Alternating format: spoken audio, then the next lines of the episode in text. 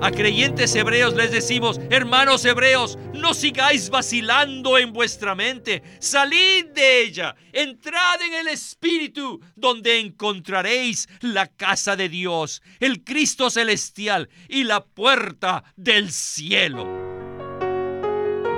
Bienvenidos al estudio Vida de la Biblia con Winnes Lee. Esperamos que este estudio vida los introduzca en un disfrute más profundo de las escrituras y de nuestro querido y precioso Señor Jesús. Visítenos en nuestra página de internet radiolsm.com y allí podrán escuchar gratuitamente todos los programas radiales del estudio vida. El libro de Hebreos presenta a los creyentes cinco advertencias muy sobrias, las cuales debemos tener en cuenta a fin de poder recibir la recompensa de Dios. Sin embargo, en medio de estas advertencias, el Espíritu incluyó un pasaje sorprendente que nos revela las tres partes del hombre. Esta puede ser una clave muy crucial para ayudarnos a cumplir la meta de Dios. Por lo tanto, Exploremos este tema en el mensaje de esta ocasión que tiene por título Un corazón malo de incredulidad que nos hace apartarnos del Dios vivo, la palabra viva de Dios y las partes del hombre. Y nos acompaña nuevamente Antonio Hernández, quien nos ayudará con los comentarios. Muchas gracias por invitarme. Pues bien, en este primer segmento del mensaje conoceremos el pecado que más ofende a Dios. Estoy seguro que muchos quedarán sorprendidos. Escuchemos a Witness Lee y el estudio Vida de Hebreos. Adelante. Un corazón malo de incredulidad que nos hace apartarnos o que desertemos al Dios vivo. No existe un corazón que sea tan maligno como el corazón de incredulidad. Lo más maligno a los ojos de Dios es la incredulidad. Nada ofende más a Dios que nuestra incredulidad. David cometió un pecado horrible. Con ese pecado que cometió al matar a un hombre para quitarle a su esposa, eso fue un verdadero homicidio y una verdadera fornicación. Pero eso no causó que Dios abandonara a David. Pero escuchen esto. La incredulidad de los hijos de Israel en el desierto provocó que Dios los abandonara. La incredulidad constituye un insulto y es una ofensa para nuestro Dios. Por supuesto que todo pecado quebranta la justa ley de Dios, pero son pocos pecados los que ultrajan directamente su persona como lo hace el pecado de incredulidad. Para ver lo malo que es la incredulidad, tenemos que saber por qué la incredulidad es tan maligna. Esto se debe a que la incredulidad insulta a Dios vivo. Dios es vivo, pero la incredulidad insulta al Dios fiel. Y no solo eso, la incredulidad insulta al Dios poderoso, al Dios que es vivo, al Dios fiel y al Dios que es todopoderoso. Si no creemos en Dios y no creemos en la palabra de Dios, ni creemos en sus caminos, sin duda lo estaremos ofendiendo. En el Salmo 103, 7 dice, sus caminos notificó a Moisés y a los hijos de Israel sus obras. Los hijos de Israel solo conocían sus obras, pero no conocían sus caminos, o sea, la manera en que Dios hacía las cosas. Los hijos de Israel en el desierto vieron un gran milagro cada mañana todas las mañanas, sin importar dónde estuvieran, recibieron el maná. ¿No fue esto un gran milagro? Nosotros deberíamos pasar tiempo estudiando el Salmo 95 y también los capítulos 3 y 4 del libro de Hebreos. necesitamos escuchar la voz de Dios y no debemos endurecer nuestros corazones. No tengan un corazón malo de incredulidad. Por ese motivo Dios juró que nunca entrarían en su reposo. Después de cierto tiempo, en el Salmo 95, dijo que vendría un día, un día viene en que la ventana celestial se abrirá de nuevo, y ese día comenzó cuando la iglesia llegó a existir. Si oyeres hoy su voz, no endurezcáis vuestro corazón, dice el Salmo 95, 7 y 8. Y en Hebreos 4, 7, el escritor hace referencia a ese mismo pasaje diciendo, el Espíritu Santo determina un día, hoy. Si oís hoy su voz, no endurezcáis vuestros corazones. La palabra hoy aparentemente es insignificante, pero nos abre una ventana amplia al cielo.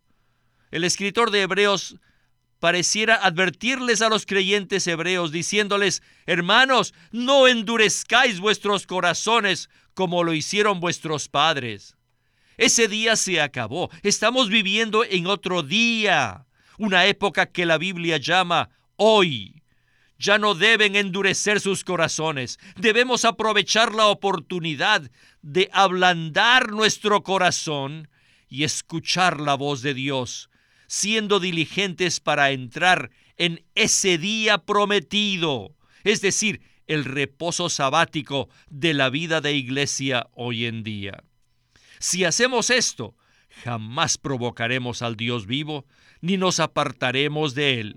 Confiaremos en Él y entraremos en su reposo.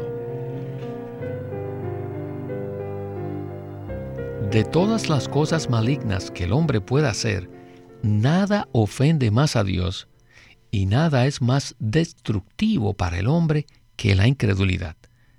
Y el libro de Hebreos nos hace una advertencia seria y sobria acerca de no permitir que la incredulidad se introduzca en nuestro corazón. Entonces, ¿podría usted explicarnos por qué la incredulidad es un asunto tan serio a los ojos de Dios? Necesitamos leer Hebreos 3:12 que lee de esta manera, Mirad, hermanos, que no haya en ninguno de vosotros corazón malo de incredulidad que lo haga apartarse del Dios vivo. La palabra apartarse que se usa aquí significa abandonar, huir. Este versículo nos muestra cuán seria es la incredulidad, porque hace que nos apartemos de Dios. Y una vez que nos apartamos de Dios, ¿qué puede hacer Él por nosotros? Nada. Un corazón malo de incredulidad hace que abandonemos, que huyamos de Dios. Este es un asunto muy serio. Si hoy día escuchamos su voz, no debemos endurecer nuestros corazones. Todos necesitamos orar de esta manera. Señor, ten misericordia de mí, ablanda mi corazón y nunca permitas que se endurezca. Un corazón apropiado debe tener cuatro condiciones. ¿Cuáles son estas? Debe ser blando, puro, amoroso y estar en paz. Todos necesitamos orar de esta manera. Señor, haz que mi corazón sea blando, para que pueda ser como la tierra rica y blanda, y para que tú puedas crecer en ella. En Mateo 5.8 se nos dice así, Bienaventurados los de corazón puro, porque ellos verán a Dios. Y esto significa que nuestro corazón debe tener una sola meta y un solo deseo, el cual es el propio Cristo. Además, nuestro corazón también debe ser amoroso, y puesto que es el órgano con el cual podemos amar, debemos ejercitarlo para amar al Señor. Finalmente, nuestro corazón debe estar en paz. Eso significa que continuamente debemos confesar nuestros pecados al Señor para que Él pueda perdonarnos y limpiarnos con su preciosa sangre. Es de esta manera que podremos tener un corazón que está en paz con Dios y también con los hombres.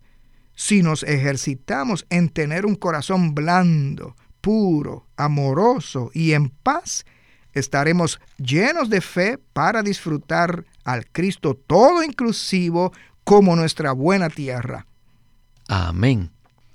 Bueno, regresemos de nuevo con Witness Lee para el siguiente segmento del estudio Vida de Hebreos. Después de hablar mucho acerca de las promesas del Salmo 95, súbitamente el escritor de Hebreos dice en 4.12, porque la palabra de Dios es viva y eficaz. Y esta palabra eficaz en griego es la palabra para energía. Y es más cortante que toda espada de dos filos y penetra hasta partir el alma y el espíritu. ¿Por qué el escritor repentinamente habla acerca de la palabra de Dios? Debido a la promesa hecha en el Salmo 95, que es la palabra de Dios. Toda palabra contenida en la Biblia es la palabra de Dios, la cual siempre es viva y eficaz. ¿Cómo sabemos que tocamos la palabra de Dios y no solamente la palabra impresa? Eso lo hacemos al darnos cuenta que la palabra de la Biblia que leemos es viviente, es vigorizante y también es cortante, como a partir, o sea, separar toda mixtura que tenemos en nuestro ser. Si la palabra no es viva, no los vigoriza ni los ni opera en nosotros. Y si eso es así, entonces no hemos tocado la palabra de Dios, sino solamente letras impresas en blanco y negro. La palabra es el aliento de Dios, es el fluir que sale de Dios, que procede de Dios, del Dios viviente. La palabra de Dios tiene que ser viva y eficaz para partir el alma y el espíritu, y también discierne los diferentes pensamientos y las diferentes intenciones del corazón. El cuerpo es el órgano externo que sirve para relacionarnos al mundo físico y a esto se refiere las coyunturas y los tuétanos en el versículo 12. Dentro del cuerpo está el alma, y el alma es lo que nosotros somos. En 1 de Tesalonicenses 5:23 dice, y el mismo Dios de paz os santifique por completo, y vuestro espíritu y vuestra alma y vuestro cuerpo sean guardados perfectos e irreprensibles para la venida de nuestro Señor Jesucristo. Según este versículo, el hombre está compuesto de tres partes, espíritu, alma y cuerpo. Nuestro cuerpo es el órgano externo, con el cual podemos tener contacto con el mundo exterior y físico, y está representado en Hebreos 4:12 por las coyunturas y los tuétanos. Dentro de nuestro cuerpo está el alma, la cual es nuestro propio yo, lo que yo soy. En Mateo 16, 26 dice, porque ¿qué aprovechará al hombre si gana todo el mundo y pierde la vida de su alma? ¿O qué dará el hombre a cambio de la vida de su alma? Luego en Lucas 9:25 se nos dice, pues ¿qué aprovecha al hombre si gana todo el mundo y se pierde o se malogra él mismo? Al comparar ambos versículos podemos ver que nuestra alma es sencillamente nuestro yo, nuestro ser, nuestra personalidad. Nuestra alma se compone de la mente, la voluntad y la parte emotiva. El versículo en Hebreos 4:12 habla acerca de las intenciones del corazón. ¿Qué es el corazón? Nuestro corazón se compone de todas las partes de nuestra alma, más la conciencia, que es la parte principal de nuestro espíritu. Las tres partes del hombre corresponden a las tres secciones del templo de Dios. Esto tiene mucho significado. El hombre es tripartito y el templo de Dios también está compuesto de tres secciones, el atrio, el lugar santo y el lugar santísimo. En 1 Corintios 3:16 se nos dice que nosotros somos el templo de Dios. Nuestro cuerpo corresponde al atrio exterior. Nuestra alma, que es una parte más profunda, corresponde al lugar santo, que no es tan abierto como el atrio.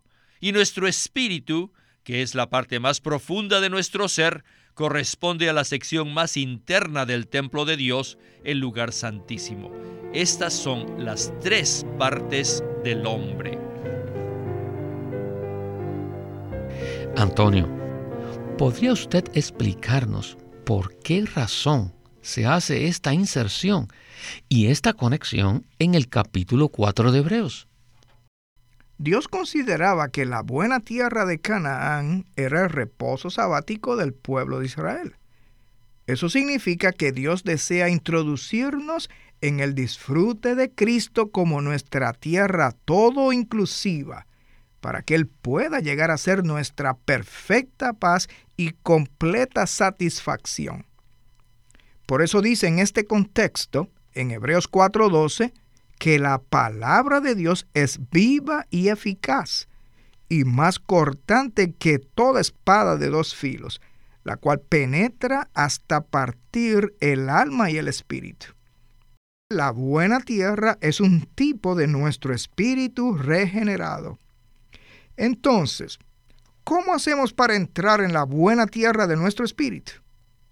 Para que nosotros podamos vivir en el Espíritu, necesitamos la palabra de Dios, que es viva y eficaz, y más cortante que una espada de dos filos, la cual parte nuestra alma del Espíritu y nos conduce a Cristo como la buena tierra de Canaán en nuestro espíritu. Y una manera muy práctica y muy buena de vivir en el Espíritu es leer la palabra de Dios con oración. En Efesios 6, 17 y 18 se nos dice que debemos recibir la palabra de Dios con toda oración y petición, orando en todo tiempo en el Espíritu. Y cada vez que nosotros hacemos esto, la palabra entra y divide nuestra alma de nuestro espíritu, conduciéndonos a la buena tierra de nuestro espíritu. A esto es lo que se refiere Hebreos 4.2 cuando nos dice que la palabra debe ir mezclada con la fe. Debemos recibir la palabra de Dios y orar con fe para que seamos conducidos al Cristo todo inclusivo que está en nuestro espíritu, como la buena tierra para nuestro disfrute. Que esta sea nuestra práctica diaria. Muchísimas gracias, Antonio. Hemos dicho desde el comienzo del estudio Vida de Hebreos que para comprender este libro misterioso necesitamos varias claves. Y lo que hemos escuchado respecto a la conexión entre las tres partes del hombre, las tres partes del templo y los tres lugares de peregrinaje del pueblo de Israel, sin duda es una clave maravillosa que nos ayuda a abrir este libro tan profundo.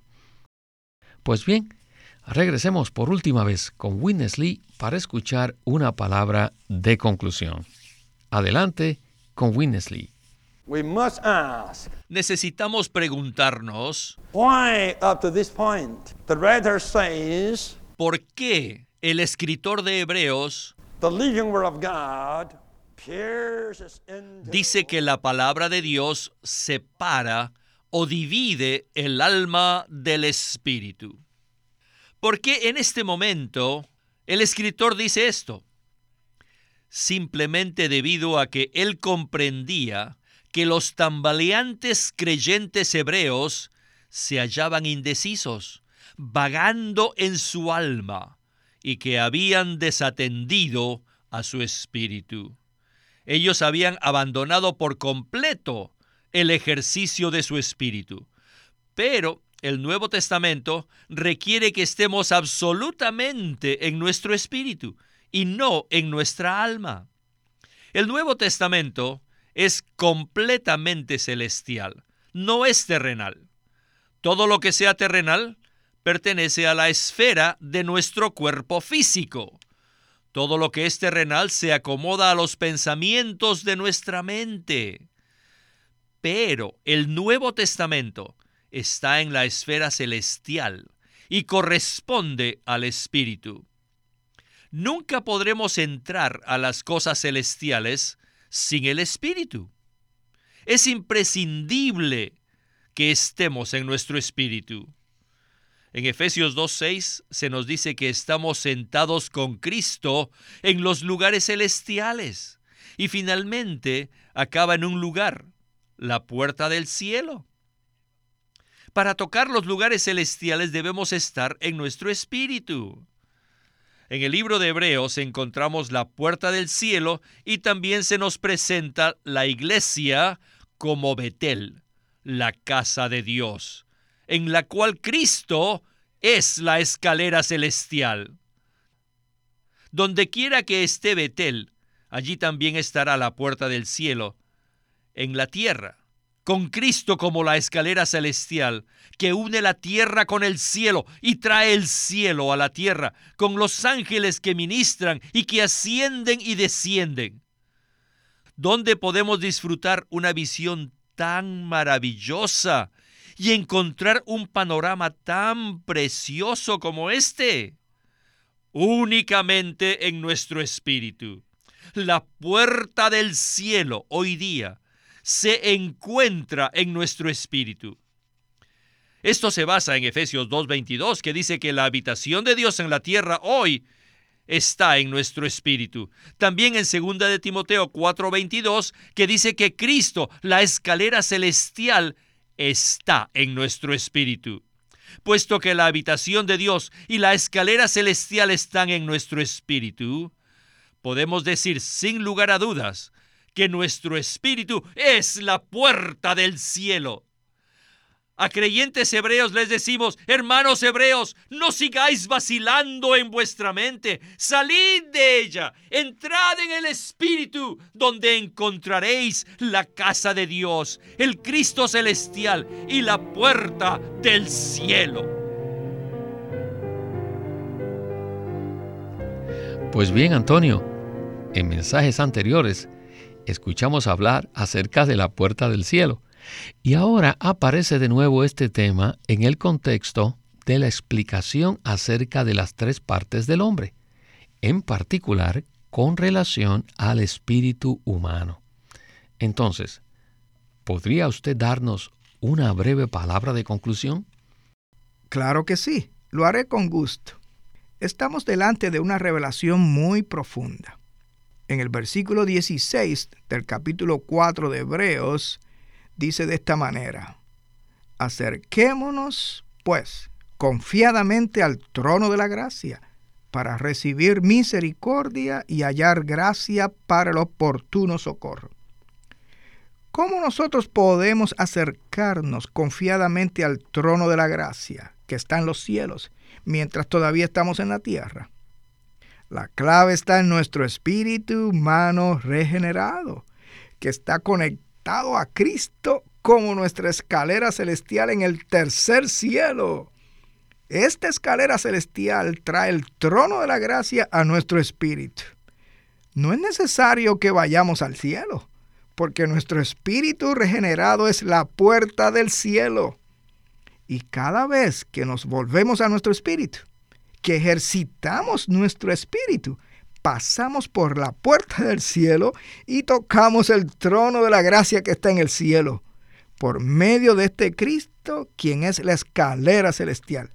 Oh, esta es una revelación maravillosa y profunda. Aleluya. Nosotros podemos tocar el trono de Dios que está en los cielos por medio de este Cristo maravilloso, quien es la escalera celestial. ¿Y cómo lo hacemos? Lo hacemos al ejercitar nuestro espíritu humano regenerado. Y Antonio, muchísimas gracias por sus comentarios en este estudio Vida de la Biblia con Winnesley. Muchas gracias por invitarme. He disfrutado mucho este estudio Vida. Este es Víctor Molina haciendo la voz de Chris Wilde. Antonio Hernández la de Ed Marks, y Walter Ortiz, la de Winnesley.